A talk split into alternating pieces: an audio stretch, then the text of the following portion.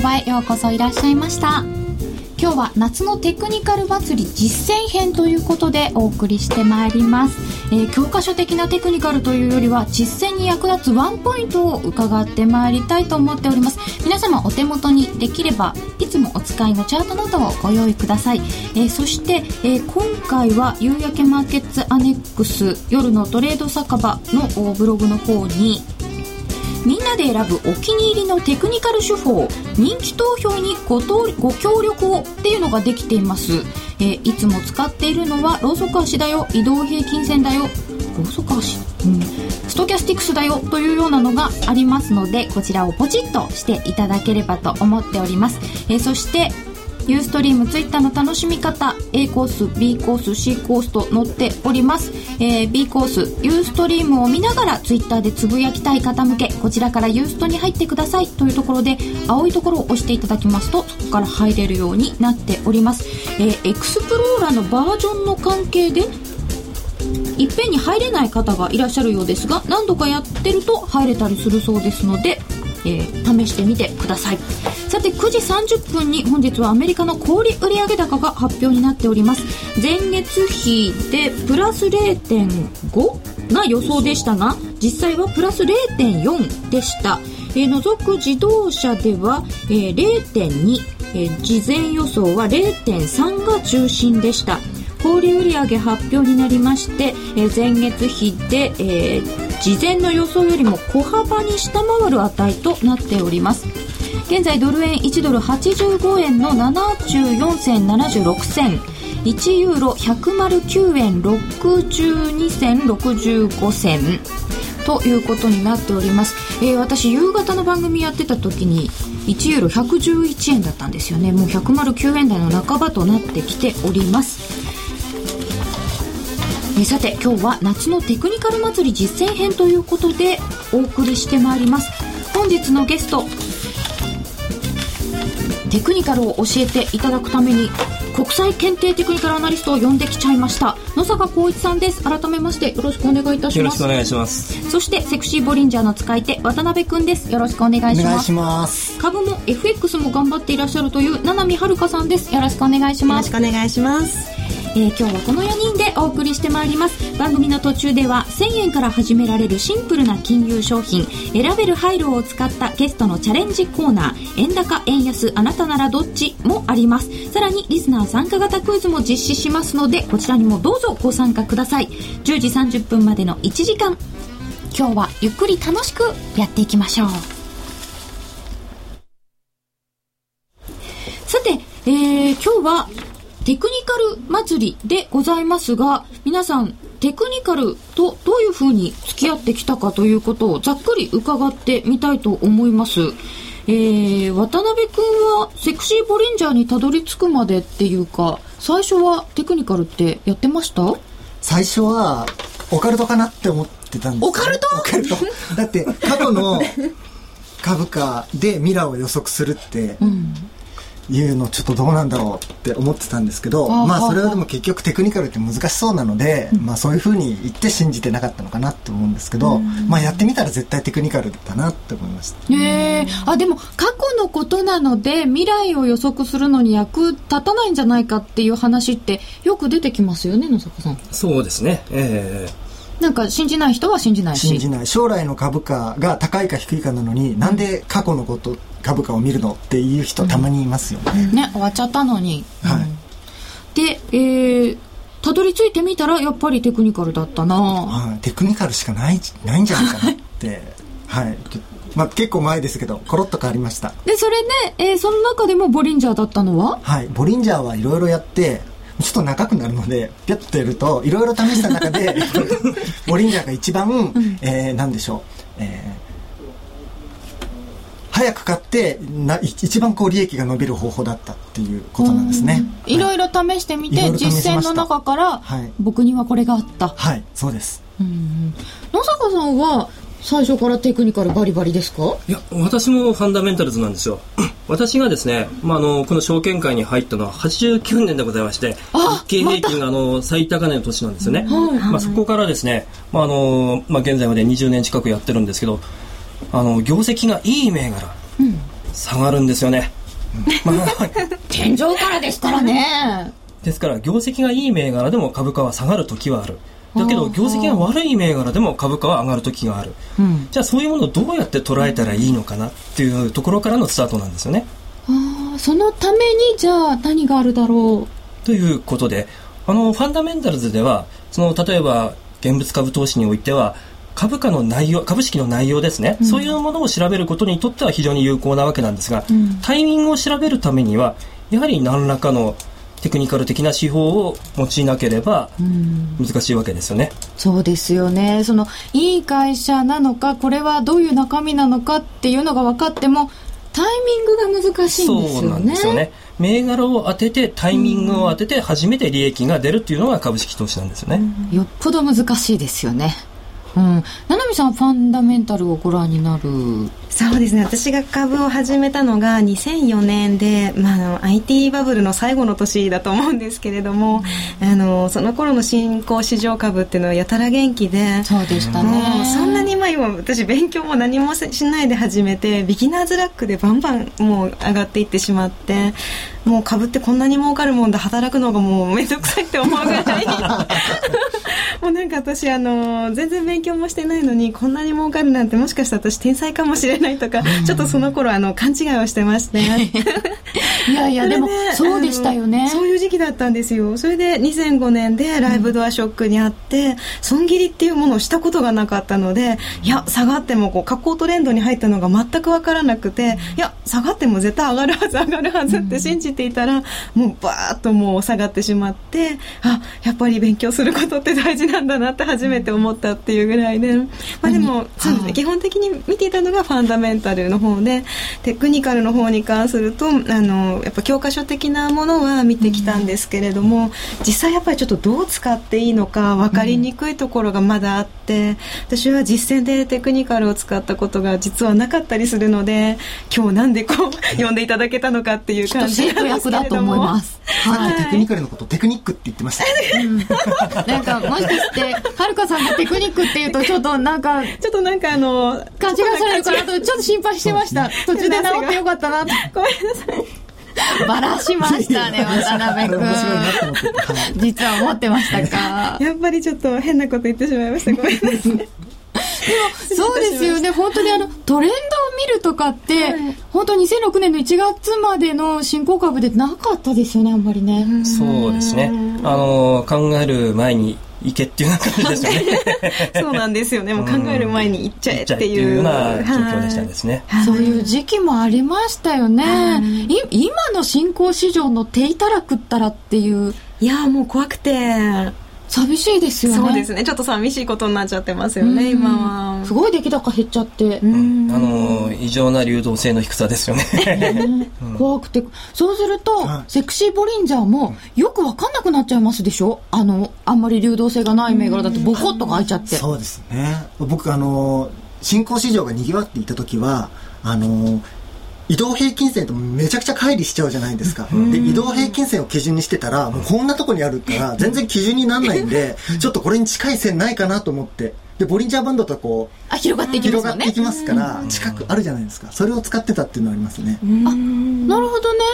放送だけお聞きの方には見えなかったかもしれませんが手がギューンって広がったりなんか今しておりました そうですよね移動平均とかってこう帰りっていうのもありますよね、はい、まあ、その辺は後ほど実践編で伺っていきたいと思っております。えー、皆様からのご意見、ご質問、ご感想などなどをお寄せいただきたいと思います。テクニカル、どんなところを使ったらいいのかわからない。こうやって今やってるんだけれども、なぜかうまくいかないといったような皆様からのお声を募集しております。えー、こんなところがもし改善できたらいいんじゃないかというようなお話ができればしていきたいなと思っております。何のツールを使っているかストキャスティックスを使っているとかいうのを番組ブログの方で、えー、皆様の夏のテクニカル祭り実践編というブログのところにみんなで選ぶお気に入りのテクニカル手法人気投票にご協力をというのができております、えー、皆さん何を使っているかこれでポチッとやってみてください。これで渡辺君がやるとボリンジャーバンドのところにポチですね。はい。どこポ人気投票ですよね。人気投票出てる。じゃあぜひボリンジャーバンドでに僕のちょっと出てないんですよ。すいセクシーボリンジャーもありますよね。本当に？ありますあります。セクシーボリンジャーもありますよね。いやそれはないと思 う。ごめんなさい。ボリンジャーバンドっていうところがあると思うので。ボリンジャーバンドね。はい。あここでボリンジャーバンド。失礼いたしました、僕ボリンジャーバンドじゃあ投票。をしてみてください。投票を。えそうすると？おすごい。ボリンジャーバンドが今一番ですよほら。それだって本当だえじゃあの野坂さんはどれにしますか？移動平均線。あの一番シンプルなもので移動平均でいきます。じゃあこれをポチッとやってみよう。えなななみさんどうしましょうか？好きなのってあります？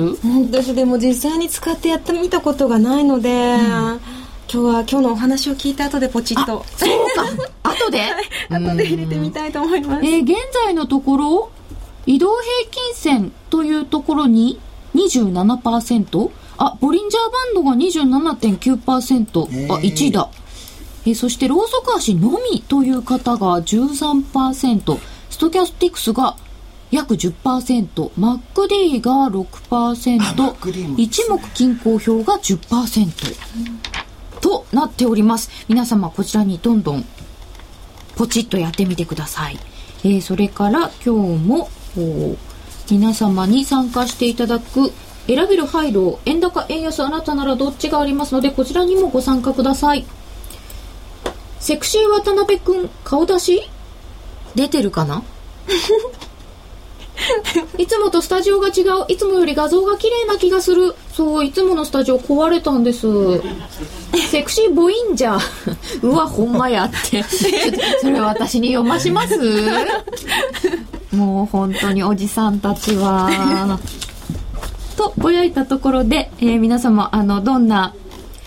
テクニカルを使ってらっしゃるのか、お悩みがあるのか、どしどしお寄せいただきたいと思います。ツイッターでもいいです。えーではここで一旦お知らせです。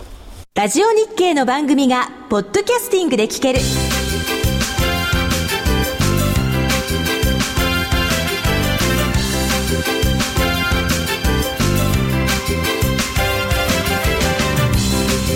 iPod などの MP3 プレイヤーでお聞きいただけるポッドキャスティングではラジオ日経のマーケット情報を中心にいくつかのオンデマンド番組を配信していますいつでもどこでも聞けるラジオ日経。詳しくはラジオ日経のホームページをご覧ください。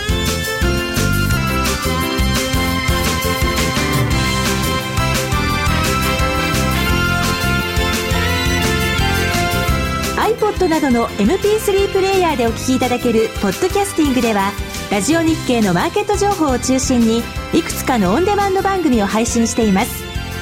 いつでもどこでも聞けるラジオ日経詳しくはラジオ日経のホームページをご覧ください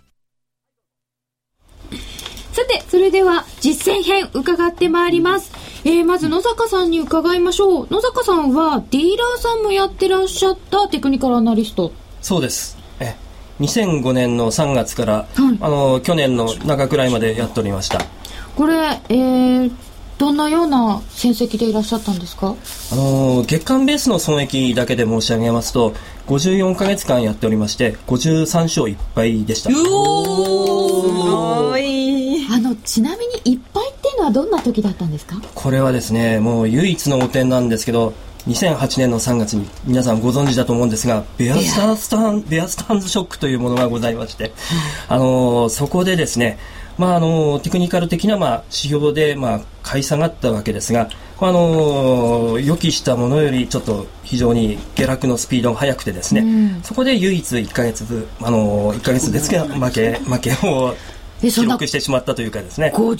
分の1なんですからそんなの無視してもいいんですけどでもそのなんとかショックみたいなのっていうのはやっぱりテクニカルからはちょっと外れた動きですか？そうですね。やはりあのファンダメンタル分析、テクニカル分析とまあ二つまああるわけですが、やはりですね、あのテクニカル分析っていうのはファンダメンタルズファンダメンタルズが一定の中でのテクニカルの有効性なんですね。ですからテクニカルが例えばいいチャートだから、いい状況だからといって悪化するファンダメンタルズにですねまともにあの立ち向かってはやはりリスクが大きくなるということでですね、まあ、そこでその1ヶ月無謀にもですねちょっと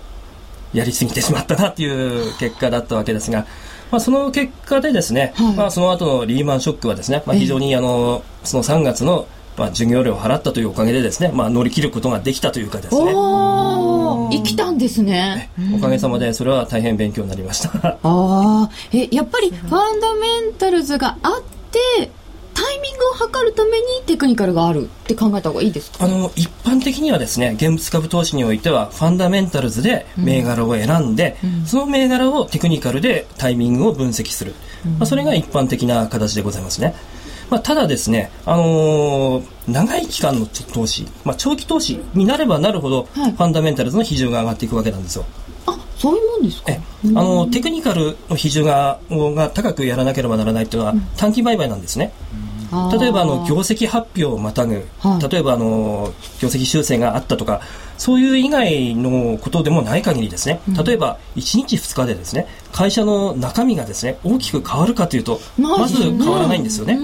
ですから短期になればなるほどテクニカルの比重を高めて売買することが重要になりますなるほど。でそんな中で野坂さんが重要視されているのは何ですか、はいあのー、一番基本中の基本であります移動平均線が、い。ろいろ、まあ、指標をたくさん使うわけですが、はい、まず何か1個だけ使えと言われたら移動平均線を使います。うん、まあ、その他ボリンジャー、あとモメンタム系もいろいろ使いますが、はい、1個だけと言われると、まあ、移動平均を使うということになりますね。でその移動平均なんですけど、はい、私も、まあ、大体チャート1ページ目は移動平均入れたローソク足と出来高出してるんですけど、はい、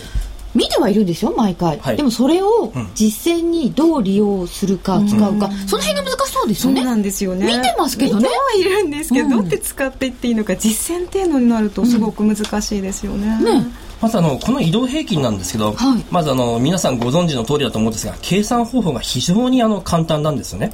うんうん、あの実際あのデあのディーリング等でですねあの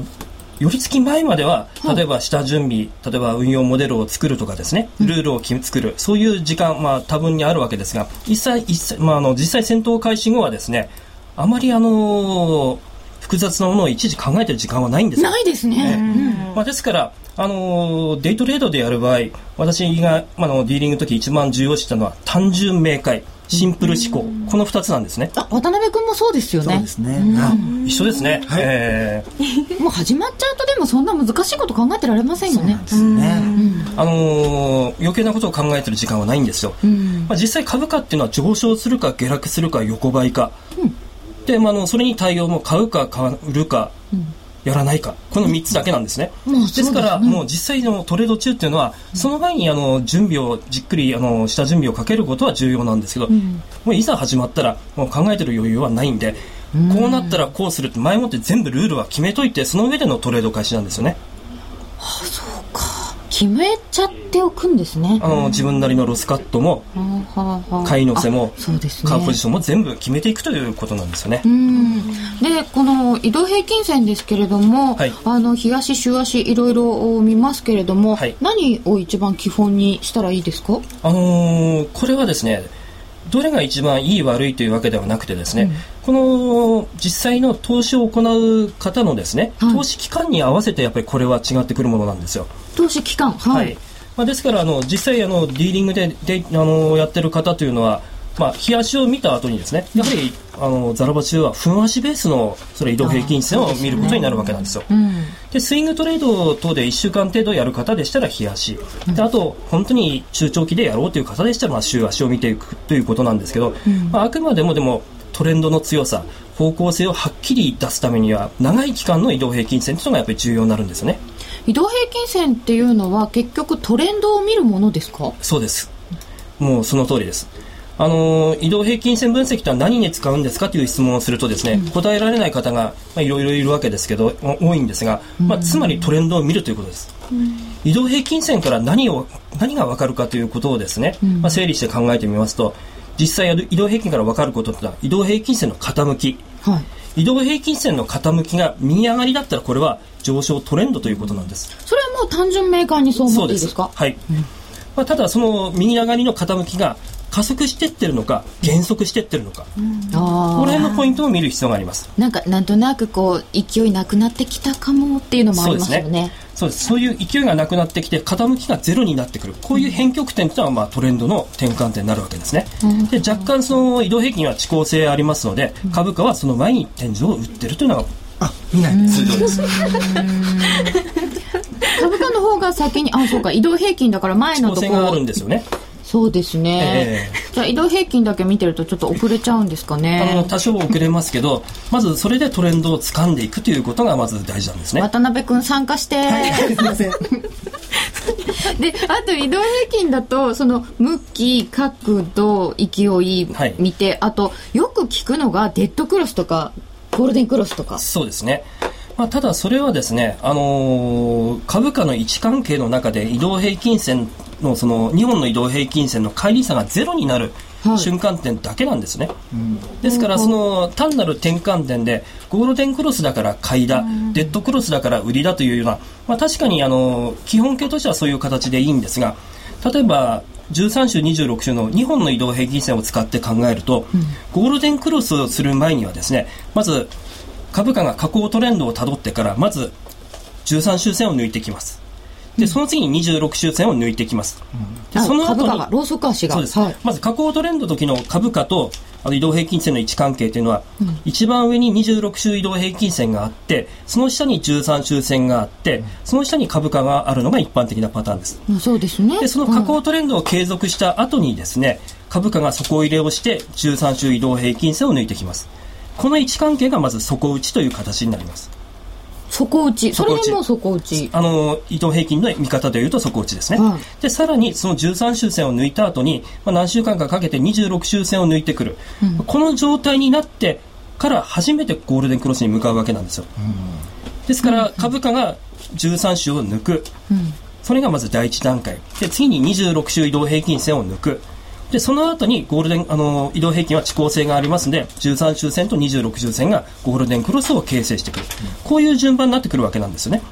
ですからゴールデンクロスのところまで待つ前に大体あのチャート見てみますと13週を抜いたところでまず打診買いが入り始めて、26週を抜いたところで大体の銘柄大きく上にブレイクするんですよねでそれの何週間か後に13週26週がゴールデンクロスをしてくるということで、あのーゴールデンクロスデッドクロスだけを見てると完全に買いでは出遅れます、売りでは逃げ遅れます、まあですからまずゴールデンクロスをすするためデッドクロスをするための移動平均と株価の位置関係というものを必要十分、必要条件というのをまず考えてみることが必要なんですね。その時のはい。移動平均線の向きっていうのはやっぱり気にしなきゃいけないんですか？あの気にしなければならないですけどまず最初の位置関係だけからでも入っていってもいいと思います。本来は例えばあの下降ではなくて水平以上の右上がりの傾きのところを抜いてきた方がパフォーマンスはいいわけですけど、まあ、それ以外のところでも、あのーレアケースでいろいろ下を向いてる移動平均線を抜いてくる場合もありますので、はい。そういう場合も一応見ていくというような形だと思いますね。あ全然うまく書けない、えー今書いてみようとしたんですけれど、ええ。これは日経平均の2009年4月前後のおー週足を見ながら書いてみました。ここがそうかなと思ってこう株価が13週を抜け26週を抜けそれに遅れてゴールデンクロスが起きている、そういう形になりますね。日経平均の週足で言うと2009年の4月ぐらいのところダメかな。これどれが何だかない書いてないですもんね。わかんないですよね2009年の4月前のところで、えーまず株価が上がってきた。で13週抜けた。26週抜けた。でその後に13週と26週ゴールデンクロスとなってます。じゃあこれがこうなんて言うんだろう。時間的に繰り返されるって考えたらそうです。あのサイクルとしてあの多少その抜いたり揉んだりあの割ったりとかですね、揉み合いの症状を示すところがありますけど基本的には移動平均線が1本あると必ず株価は上か下かの2通りしかないです、はい。移動平均線を2本使うと株価と移動平均線2本で6パターンに分類されます。でこの6パターンで、まあ、そのじゅんぐりじゅんぐり、まあ、あのトレンドを繰り返しながらあの相場は進んでいくというのが基本です。うん。じゃあ今そのどこにあるかっていうのを考えると次が分かってくるんですよね。そうですねでその中でその、このテクニカルのあのやり方をですね個別銘柄に落とし込んでいくとですね、はい。まあ、現在例えば日経平均225銘柄ありますよね、まあ、こういう中で、まあ、日経平均非常にあのトレンド的には下向いてはい。じゃあ225銘柄全部が下向きになってるか違いますよね。ないですよね。ですよね。うんまあ、となると、そういう中でも、例えば13周線に対するそのプラス乖離を維持している銘柄っていうのは何銘柄くらいあると思いますか、今？え225のうちですか？はい。いやあんまりない12ぐらい47あるんですよ。はいそんなにあるんですか、そうなんですよ。これだけ下がってもあるんですよ。そして、さらに13週、26週の両方の移動平均線の上にある銘柄というのも、現在15銘柄存在するんですよね。結構ありますね、ええ。で、冷やしベースで見ても、はい。例えば25日線に対するプラス乖離の銘柄っていうのは225銘柄の中で53銘柄あるんですよ。ですから、あのーこういうテクニカルのスクリーニング、よくスクリーニングっていうと PR であるとか PBR のスクリーニングがメインになりますが、はい。例えばこういう株価と移動平均線を使った位置関係でテクニカルススクリーニングをですね、行えば、そういう全体が悪い中でも、はい。いい銘柄を浮き彫りにすることができるようになってくるわけなんですよ。あそれだけ見てもいくつか何周線の上にあるとかっていうスクリーニングだけでも上昇トレンドにありそうっていうのが分かってくるわけですねあの分かってくることになりますね。まあ、ですからその実際ですねこのテクニカル分析っていうのは現物株投資においてあの市場のレーダーみたいなものなんですよね。レーダー、はい。225銘柄全体、まあ、東証一部ですと1670あるわけですよね。はいそうすると、例えば暗闇を歩ってて、どこに敵がいるかわかんない。どこに何が出てくるかわかんない。非常に不安ですよね。んそうなると、非常に投資行動とも萎縮してしまうんですよ。ところが、あのー、225銘柄でも東証一部でも、じゃあどういう銘柄がどういう位置関係に入ってる、ターゲットに入ってる、射程圏内に入ってるっていうことを理解していくと、非常にですね、精神的な余裕度が全く違うんですよね。あなるほどね、ねちょっと明かりをつけてあるわけですねそうですね。あのー逆に待ち伏せするような感じですよね。こういう銘柄がこういうところに入ってきたら、それをちゃんと、あのーまあ、コンピューター上にはいシグナルが、ね反応するようにして、そこでスタートですね。そうか、ええそれぐらいのスクリーニングだったら別に普通の人の普通の環境でもできそうですよね。そうなんですよ。ですから移動平均線一つでも使い方によってはまだまだ奥が深いというかですね。使いこなしてないですね。あのはい。ただあの見るだけではなくてどんどん、あの自分で4本ネットですね、そのデータ入力してパソコンでいろんな研究をされてみると面白いと思います。初心者さんからいただきました。特にデイトレで5分足を見ていると、はい。後からは分かるのにリアルでは読めません、はい。ローソク足の本に書いてあるような買いのポイント売りのポイントが実際に見ている銘柄にはなかなか現れません。読むコツを教えてください。ということです。あのー、5分足の場合でもですね、はい。今お話ししたように例えば5分足を5本使うと25分で、あのー、25本使うと125分線、まあ、こういう形になるんですね。はい。例えばそういう形になると、あのニューヨーク市場が、まあ、日中足だけの現物株で見てみますとニューヨーク市場が急落します。そうすると朝寄り付きから25分間というのは移動平均線25分線は下がりっぱなしなんですよね。ええええ。ですからまずあの1回目その移動平均線の傾きがあの右下がりから水平になるようなところで、ええ。誰かがアクションを起こしたようなところでまずすぐ乗る。そしてあと例えば今度125分線あたりを考えてみますと5倍よりからまたトレンドは変わってくる。ですから結構その移動平均線、まあ、遅効性があるといっても分足ベースで、まあ、5分足でもよろしいですし3分足でもよろしいですのでまずその移動平均の傾きと株価の位置関係あと乖離ですね。そのようなものを見ていくとあの非常にいいんではないかなと思いますね。確かに今朝の日経225で5分足で見ても朝下向きで始まって、はい。途中でちょっと横ばいましたね、はい。でそこからちょっと上がってる、はい。あと5倍寄りに5ギャップが。うん、あのできますね。なるほど。こまあ、んなとそれはあころを使う。のいろいろあの中国やそういう状況もありますけど移動平均から見るとそういう見方というかですねあの判断ができますね。であとザラバ中の動きで考えると、は移動平均に対する分足ベースでもよろしいですが乖離率であの見るということもできますね。こうあんまり離れちゃった時ははい。修練するんですか、修練しますね。あの離れすぎた場合は上に離れたら売りあの下に離れたら買いで。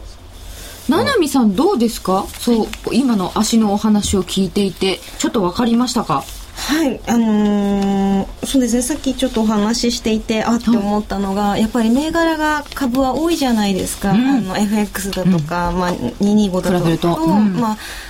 見るものがまあ多いのででも銘柄の選定にもそういったテクニカルを利用することができるんだなっていうのをちょっとあのあって思いました。ねそうですよね、はい、13週上回ってるやつとかって全部見てったら大変なのでそういうスクリーニングもありですね。そうですね。私なんかはあの選ぶ時にどうしてもやっぱり自分が知っているような会社であったりとか、うん、興味があるようなジャンルのものであったりだとかその中からこう見て選んでいったりしていたのでそういったもう全体からの選び方っていうのは今ちょっと勉強になったなと思いました、うん、あでもそれでいいんですよね。自分の知ってる範囲のところで、それで、うん、まずあの始めていくということも、のが大事なんですよ。まずスタートの第一歩ですよね。あありがとうございます、ユーストライブ見ていただいている方が600人を超えたそうです、はい、すごい。世界6位なんですってそれでも。同時に見ている人としては。え6位ってすごくないですか？すごいですよね。すごいですね。ねすごいすごい。600人も見てくれてる。嬉しい。ありがとうございます。ありがとうございます。渡辺君はどうですか？移動平均線。はい。移動平均線基本だと思いますね。おおありがとうございます。なんか、あの、ノーさんが考えたものじゃないです。移動平均そうですよね。でもなんかありがとうございます。はい、えー、それでは、えー、ここからは一目均衡表のお話を細田哲生さんに伺いますが今日はちょっと違うんですドル円についてお話を伺います細田さんこんばんはもしもしもしもしはい、もしもし。よろしくお願いいたします。はい、よろしくお願いします。えー、いつもあの、日経平均の分析を取引時間中に伺っていますので、今日は為替、ドル円を見ていただけるということで、よろしくお願いいたします。はい、よろしくお願いします。えー、まずですね、為替で見る場合と株で見る場合の違い、注意点などがありましたら教えてください。はい、えー、まあ、あの、為替においても、えー、株式と同じように均衡表の考え方を使っていただいて構わないとは思うんですけれども、はい、えー、まあ、ちょっと相違点らしきものがあるとすれば、えー、まあ、あの3波動構成よりもむしろ相場水準の方が生きるというのがあの為替変動の特徴ではないかというふうに思いますので、はい、えその点のみ注意していただければあの普通に均衡表を使っていただければいいいいかと思います。そうすると相場水準あの過去の安値とか高値とかが重要になったりしますか？そうですね。あのまあ、3波動構成というのは高値、安値の切り上げ、あるいは切り下げの形、一番単純な形になるわけですけれども、はい、えー、まあ、この形が出たときに初めてあの方向性が明確にできるという考え方になるわけなんですが、えー、まあ、3波動の時間内に計算値計算値を達成するようなケースですと、3波動目が新たなあの第1波動になって、あの方向性が持続しやすいという傾向があるわけなんですね。で、まあ、あの株式の場合は、あのそういう形になった場合には、おしめ買い、あるいは戻り売りという形をあの取っていただければ、基本的には構わないと思うんですけれども、うん、えー、為替の場合は、その3波動目に値幅が出たときに、えー、実はその前のえー、相場水準が強烈に生きるケースというのは多々ありまして、はい、えー、まあ、あの3波動目計算値に達したところで、えー、強烈に戻すとかあの強烈に、えー、下落するというケースはあの多々あることですので、はい、えー、まあ、その辺はちょっとあの分けて考えていただいた方がいいかと思います。うん。こう戻ったりするときにちょっと強烈だったりもするんですね。そうですね。あのですからえ直近の3波動構成あるいは相場の形だけ見ているのではなくて、えー、まあ、超中期あのきちっと過去におけるあのつけた高値安値というのはチェックする必要はあるかと思います。はい、えー、それでは早速ですが、えー、足元のドル円相場について見ていただきたいと思います。えー、はい、最近円高があ心配だという声があちこちで上がっておりますが、はい、足元のところはどうなってますでしょうか、えー、そうですね、あの8月11日、えー、安値をつけたわけなんですけれども、えーまあ、これは昨年の11月安値を割り込む形となってますので、えーまああのー、少なくとも去年の11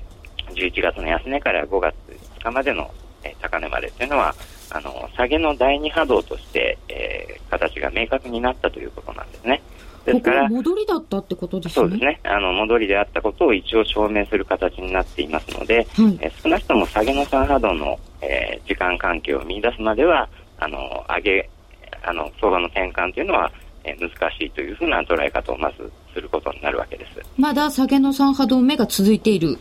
そうですね。で、まあ、あの、少なくとも、えー、去年の11月安値までの下落日数、えこれは、え去年の8月の7日の高値というのが、え一番近い高値になりますけれども、はい、ここから81日下げてますので、えー、まあ、今年の5月の高値から81日までのあの81日間は下げに下げの影響力が働くというあの大雑把な捉え方をしていただいていいかと思うんです。同幅ですね。はい。はい、で、まあ、あの、5月の高値から81日目というのは8月の25日というふうになりますけれども、えー、まあ、これだけではなくて、5月の5日からの下げの3波動構成というのも見る必要があるわけなんですけれども、はい、えー、まあ、ちょっと波形がちょっと、えー、5月の高値から6月までは、えー、あの N の形をとっていませんので、えーまあ、7月の1日からの戻り、あるいは7月の16日からの戻りを第2波動とした下げの3波動構成を考えることになるわけです。はい、で、まあ、あの、ここで、えー、5月の5日から、えー、42日目、あるいは7月の1日から、えー、あ、5月の5日から42日目というのが、えー、まあ、7月の1日になるわけですけども、7月の1日から42日目が 8, 8月の27日で、まあ、5あの8月の25日と、まあ、2日違いの変化日になるわけで、うん、えー、まあ、あるいは6月の4日から31日で7月の16日で7月の16日から31日目が8月の27日という、えー、まあ、6月4日からの3波動構成の、えー、時間関係が確認できるあの変化日として8月の27日というのが大事になってきます。時間関係からするといろいろ重なってきてこの8月の27日近辺ですね。そうですね。で、まあ、あの、もっと週足で見ていただきますと、えー、昨年の1月安値を中心点とすれば、えー、高値から84週の下落で、うん、えー、昨年の1月安値から84週目が8月の第3週で、えーまあ、8月の25あるいは8月の27日というのはあの重要な変化週とも重なる、えー、ポイントになりますので、はい、えー、まあ、ここで、えー、下げ止まるあるいは、えー、そのいや下げ止まりの証明を得られれば、はい、一応はあの、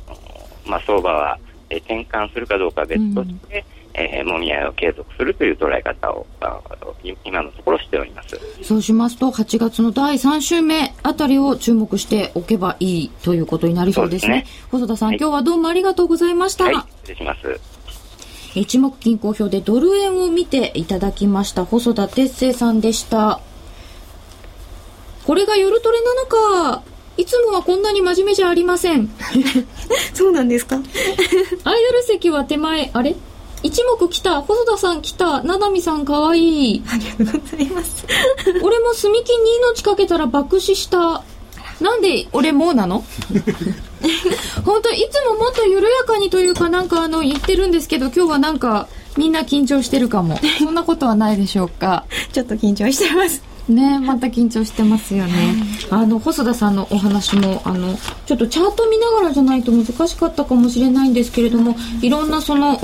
時間関係を計算していただくとどうやらぴったりくるんですよね、えー、面白かったです、えー、ここで一旦お知らせです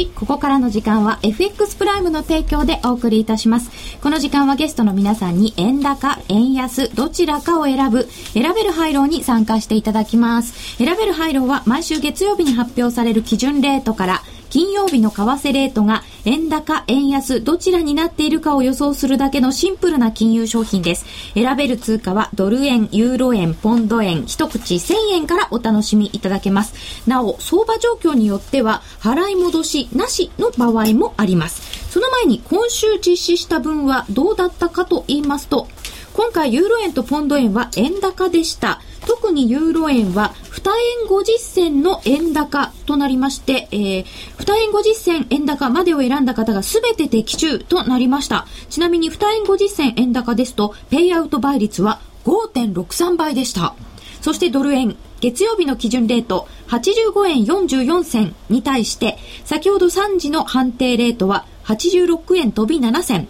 ということで、50銭円安を選んだ方が的中でした。ペイアウト倍率は2.25倍。結構つきましたね。それでは、スタジオの皆さんにも実際に1人1000円握りしめて、来週分に調整、挑戦していただきましょう。今回もイメージしやすいドル円でお願いいたします。1000円です。えー、それでは考えていただいている間に来週の主なスケジュールを読み上げます。これ読んでるから私は考える暇がないんですけどね。えー、16日の月曜日、国内では第2四半期の GDP 速報値が発表になります。えー、第3次産業の活動指数なども出ますが、あやっぱり GDP でしょうね。そしてアメリカではニューヨーク連銀の製造業景気指数が発表になります。17日火曜日アメリカでは、えー、住宅着工件数の発表などがあります。ドイツ ZEW の景況監視調査が発表になります。え、18日、半導体 BB レシオ日本製が発表、えー、AMAT の決算。19日木曜日、アメリカでフィラデルフィア連銀の指数、コンファレンスボードの景気先行指数などが発表になります。えー、それから20日の金曜日は、アメリカがウィッチング、こちらでいう SQ みたいなものになります。まあ、そんなところですかね。そんなに大きな連銀がなんかするとかいう予定は今回はなさそうです。さて、円高、円安、その方向、そして50銭、1円、1円50銭と50銭刻みで決めていただけたでしょうか？渡辺君からいきましょう。はい、最後は良かったんですけどね。ねそう思ってると思いましたよ。はい。じゃあ僕2円円高で。おお結構大きくいきましたね。はい、ちょ月曜日にいくらから始まるか分かった方がいいんですけどもちょっとこう、ね、今80現在85円の80銭台後半、ね、もうちょっとその円安から月曜日始まって最後84円ぐらいっていう、うん、まあ、倍率を見てのこともありますが、はい、美味しいところをいただきたいので、はい、円高2円。7.5倍7.5倍。ああ結構つきますよね。本当にもらえるんですよね。1000円だから7500円 ?1000 円はお返ししますからね6500円。6500円？うんいいですね。の野坂さんどうします？私はね1円円高。あこっちも円高ですか？1円円高。3.75倍。はい。なぜ？固くいきました。え固くいった1円円高ですか？でも方向的にはやっぱり円高うんまあ来週1週間ということになると難しい面はあるんですけどね、うん、ただ今の時点ではまだ円高の方向性は残ってますね、うん、先ほどの細田さんもまだ終わってないとおっしゃってましたよね。七海さんどうしましょう？えー、お二人が円高と来てるのでまあ、ちょっと希望的な観測も含めて円安の方に行かせていただきたいと、うん、ただあんまりそうですねじゃあ弱気ですけど0.5円円安。0.5円円安。に動くということで2.31倍で。2.31倍で、はい、お願いします。円安方向に行きました。そうですね月曜日どうなるかわからないですけれども円安に行ってほしいですよね。行ってほしいですね。私、あの、ちょっとなんか海外のファンドとかに少し投資したりしているので、すごく今もう大打撃を受けているので、できるだけ円安に動いてほしいんですけれど。そうなんですよね。円高ってそれもありますよね。そうなんですよね。こう、分散しようと思って海外投資だと思って何年前からかやってるんですけれど、うん、もう今もうボロボロですねなんかそっちの成績じゃなくて、はい、その円高分の目減りっていうのが悔しいですよね。そうなんです。ファンドの成績は別に悪くないんですけどやっぱりあまりに為替がもうひどくなっちゃってるので計算するとやっぱり大打撃ですね。そうですよね。ファンドの成績に追いついてないです。そうですよね。そうなんだよな。そういうこともあるんですよね。でも円高にします。加納内は50銭円高で 2.43倍です。えー、私は特に理由はありません でも私ずっと負けてるんですよということは逆言って円安になってくれるといいなということです。はい、えー。この時間はゲストの皆さんに円高、円安、どちらかを選ぶ選べるハイローに参加していただきました。さて、夜トレではスタジオだけでなく、リスナーの皆さんにも円高、円安を当てていただく参加型プレゼントクイズを実施しています。毎回 iPod なのが当たります。番組ブログをご覧ください。では、先週の結果当選者の発表です。結果は円安の週でした。全体では61%の方が円安を選んでいらっしゃったので、多数派が今回は的中していたことになります。円安を選んだ方の中から、厳正な抽選の結果、iPod なの1名様は、山形県にお住まいのラジオネームブンブン様に決定いたしました。おめでとうございます。なお、クオカードの当選者発表は発送をもって返させていただきます。夜トレリスナー参加型プレゼントクイズ、円高、円安、あなたならどっち？次回は来週月曜日の朝9時30分が締め切りです。来週月曜日の朝9時30分が締め切りです。応募フォームやクイズの説明は夜トレ番組ブログをご覧ください。円高、円安、あなたならどっち？ここからの時間は FX プライムの提供で、ここまでの時間は FX プライムの提供でお送りいたしました。ここでお知らせです。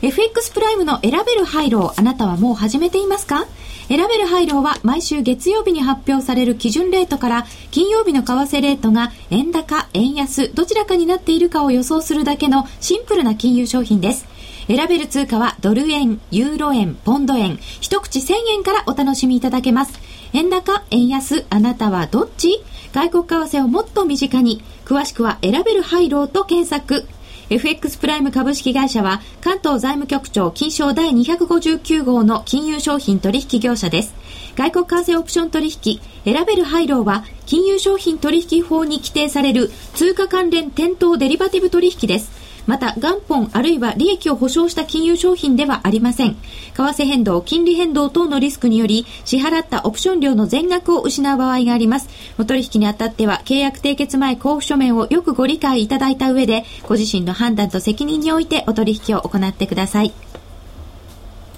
ラジオ日経の番組がポッドキャスティングで聞ける。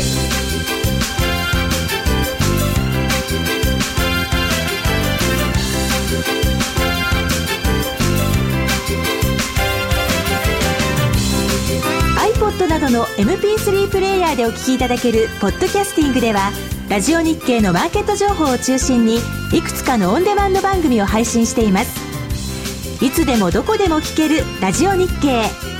詳しくはラジオ日経のホームページをご覧ください。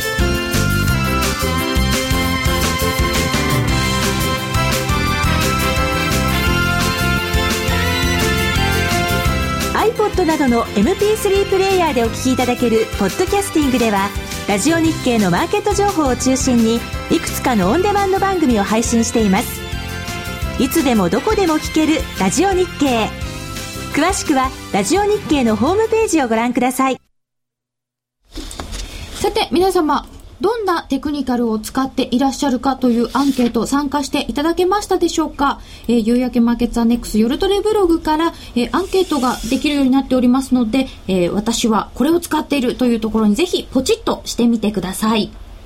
あこれこれを使っているなんですね。そうそうそう。これが好きだじゃないんですか？最もよく使う分析手法は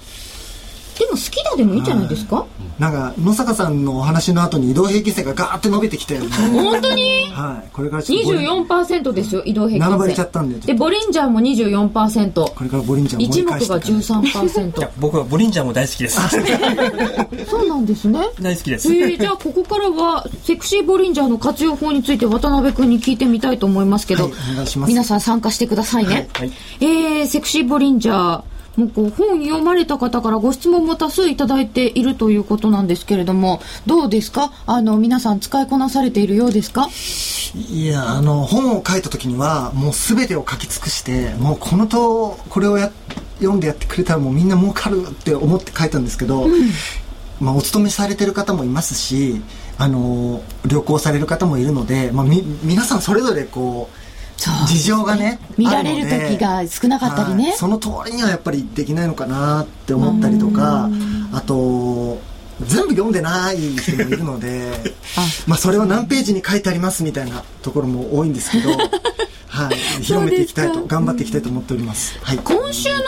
えーっと、夜トレブログのところに、あの、昔夕焼けマーケッツに出ていただいた時の図が貼り付けてあります。これ見ると、セクシーボリンジャーってどんな風にセクシーなのかっていうのがわかると思います。えー、ボンキュッポンっていう。はいこれわかりやすいんですけどね。セクシーボリンジャーの説明した方がいいですか？ちょびっとしましょうか、じゃあ。はいえっ。とセクシーボリンジャーっていうのはですねあのボリンジャーバンドっていうのがまあありましてボリンジャーバンドはこう、えー値動きとかによって拡大したり縮小したりしてるんです。はい。それで、えーよ今はちょっとわかるんですけど昔僕が読んだ本にはボリンジャーバンドのプラス2シグマを飛び出ちゃうと変わりすぎだから空売りしましょう。でしたっけね、で、えーマイナス2シグマをえーす飛び出しちゃうと売られすぎだから、えー買いましょうっていうことが書いてあったんですけど、そういうなんか逆張りのね、そうですね。指標にしましょうって書いてありますよね、はい。よく。それやったら損ばっかりしたんですよでどうしてそういうふうになるのかなっていうんでとにかくチャートを見まくったら、はい。実はその状況によってもうボリンジャーバンドがこう広まっている時はそれでいいんですけど狭まってきた時は逆をやらなきゃいけなかったんですね。で広まってから狭まるっていうことは動いていた株価がこう煮詰まってきたというか揉んできたというか、えー変動幅なくなってますよね。そうです売りと買いがね変動あの減少してくるわけですけどね、拮抗してきたっていう、せめぎ合ってる。でその中で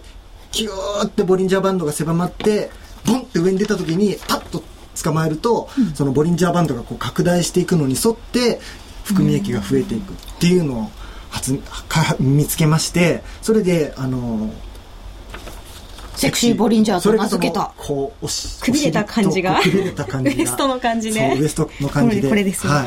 い。くびれですよ。美しいくびれですよ。あの、ボリンジャー、野坂さんも使ってらっしゃったっていうことですけど。そうですねあのボリンジャーバンドの背骨になる骨格ってあれ移動平均線なんですよはい。まあ、ですからあそうかそうですねそうですから、あの今はね、おっしゃられたように、あの移動平均、あのボリンジャーバンドの広がり、縮小、それとあと移動平均線の骨格となる部分の傾きですね。そういうものでやっぱりあの影響度が出てくるわけなんですよ。だから単にね、おっしゃられたようにね、あのプラス2シグマ、マイナス2シグマだけでいくとやられちゃうわけなんですね。まあ、わざとね、プラス2シグマ超えてから殻を売ったりしても、そっからね、わざとね、それを担ぎ上げようとしてくる奴らがね、たくさんいますからね、だんだん高高度でさらにプラス2.5とかね、マイナス2.5とかね、そこら辺からいかないとね、逆に持っていかれたりとかですね。じゃあ、やっぱりそれは、あんまりはみ出たから売りって簡単に考えちゃダメですね。そうですね。で最近の成績はどうなんですか、渡辺君。成績というかまあ最近ですねここ12週間そのセクシーボリンジャーが不発に終わる例が相次ぎましてちょっともう皆さんに申し訳ないっていう責任を感じているんですけども。な、なんか、変なんですかね？こう、株価の動きが荒くなっているとかあのですねちょっと根本的なことを言ってしまうと、僕はあの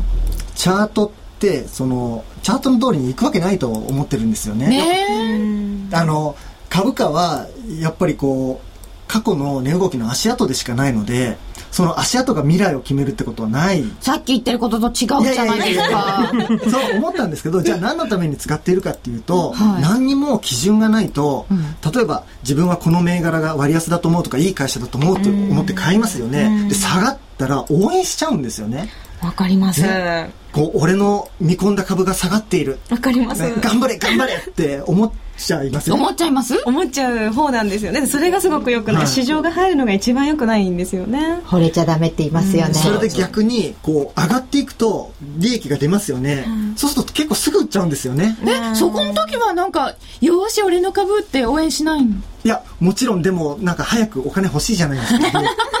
そうすると早く安心したいとかね、はい、あのもうブラ例えばその割安株って買ったものだって、もう下がる時は下がるし、こう材料で高決算情報修正出ても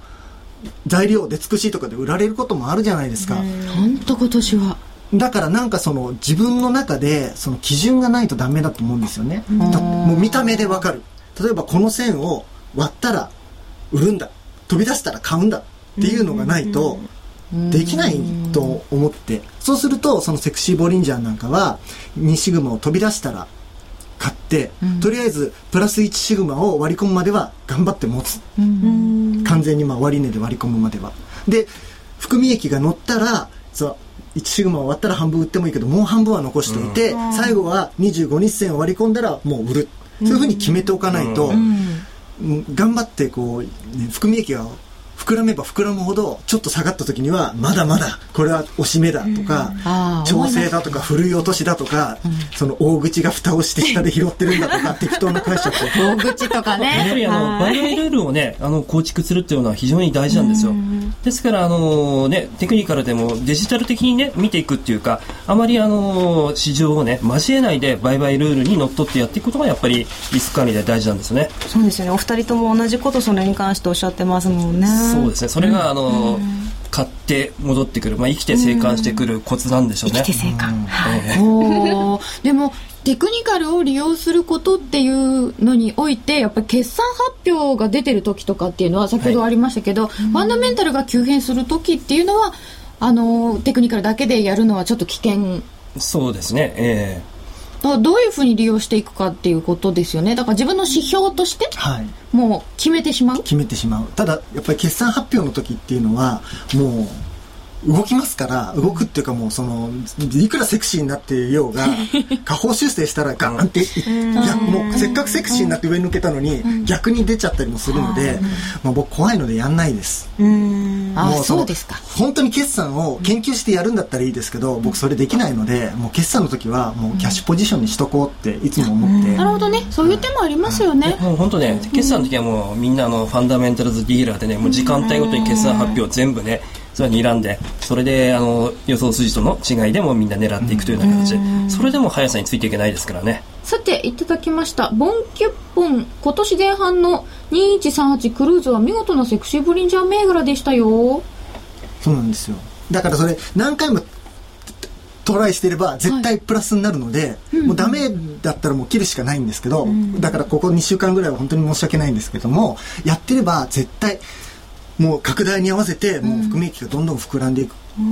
局面は来ると思うので。やっぱすげえな渡辺君見直したって聞きましたよ。ありがとうございます。さっき怒られちゃったんで。す申し訳ないです。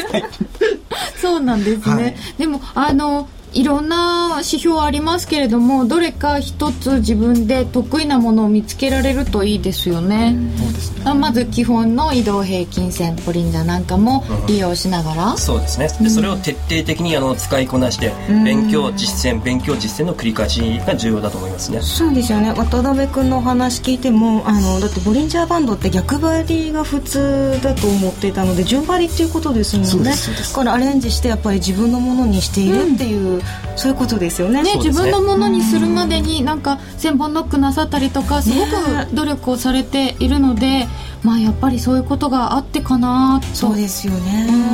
うん、思ったりしましたよ。今日はなんて真面目な夜トレだったのでしょうか、えー、野坂さん渡辺君七海遥さんでした。ありがとうございました。どうもありがとうございました。ありがとうございます。夜のトレード酒場そろそろ看板です